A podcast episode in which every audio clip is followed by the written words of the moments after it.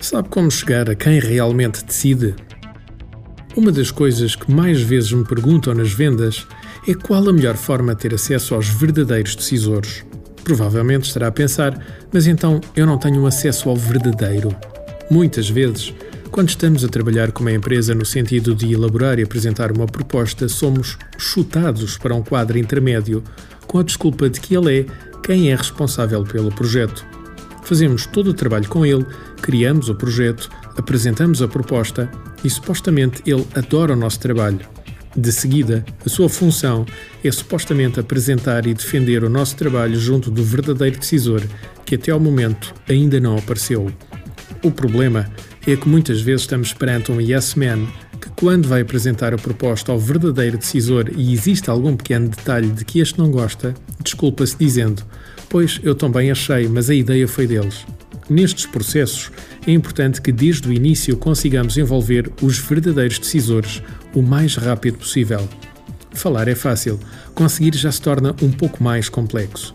Põem-se aqui várias questões. Por exemplo, como é que eu peço para subir na estrutura sem hostilizar a pessoa com quem estamos a reunir? Uma das formas que mais utilizamos em utilização de um motivo acessório para conseguirmos o encontro com essa pessoa e criarmos, se possível, alguma relação. Por exemplo, podemos convidar o nosso interlocutor juntamente com o decisor para um almoço em conjunto com alguém acima na nossa estrutura de decisão, com o nosso chefe ou com o diretor-geral da nossa empresa. De preferência, deverá ser o seu diretor endereçar o convite ao seu cliente para não haver problemas.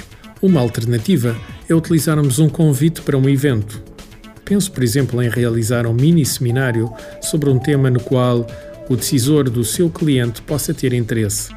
Atenção, não estamos a falar de um mini seminário para apresentar produtos ou soluções. Estamos a falar de oferecer formação gratuita ao seu cliente sobre um tema que lhe possa interessar. Mesmo que seja algo que não exista na sua empresa. Por exemplo, um mini seminário sobre vendas ou sobre liderança. Algo em que de facto o decisor gostasse de estar presente.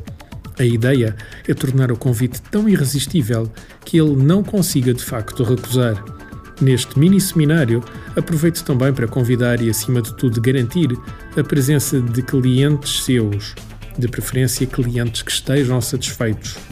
Como é óbvio, deve misturá-los com os potenciais clientes durante o evento para que possam confraternizar e, acima de tudo, trocar impressões.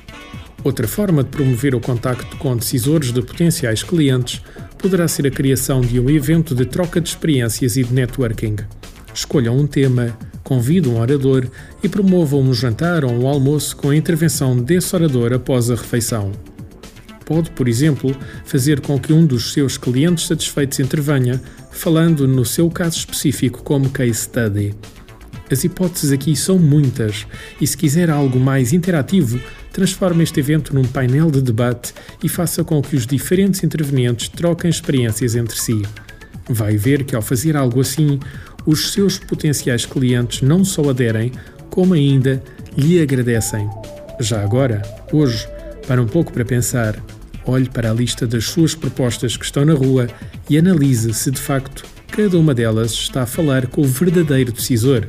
Se isso não estiver a acontecer, promovam o mais rapidamente possível uma destas estratégias para conseguir chegar à fala com ele. Artigo de José Almeida, locução de João de Souza, produzido nos estúdios da Universidade Autónoma de Lisboa. Procure mais recursos no site ideiasedesafios.com.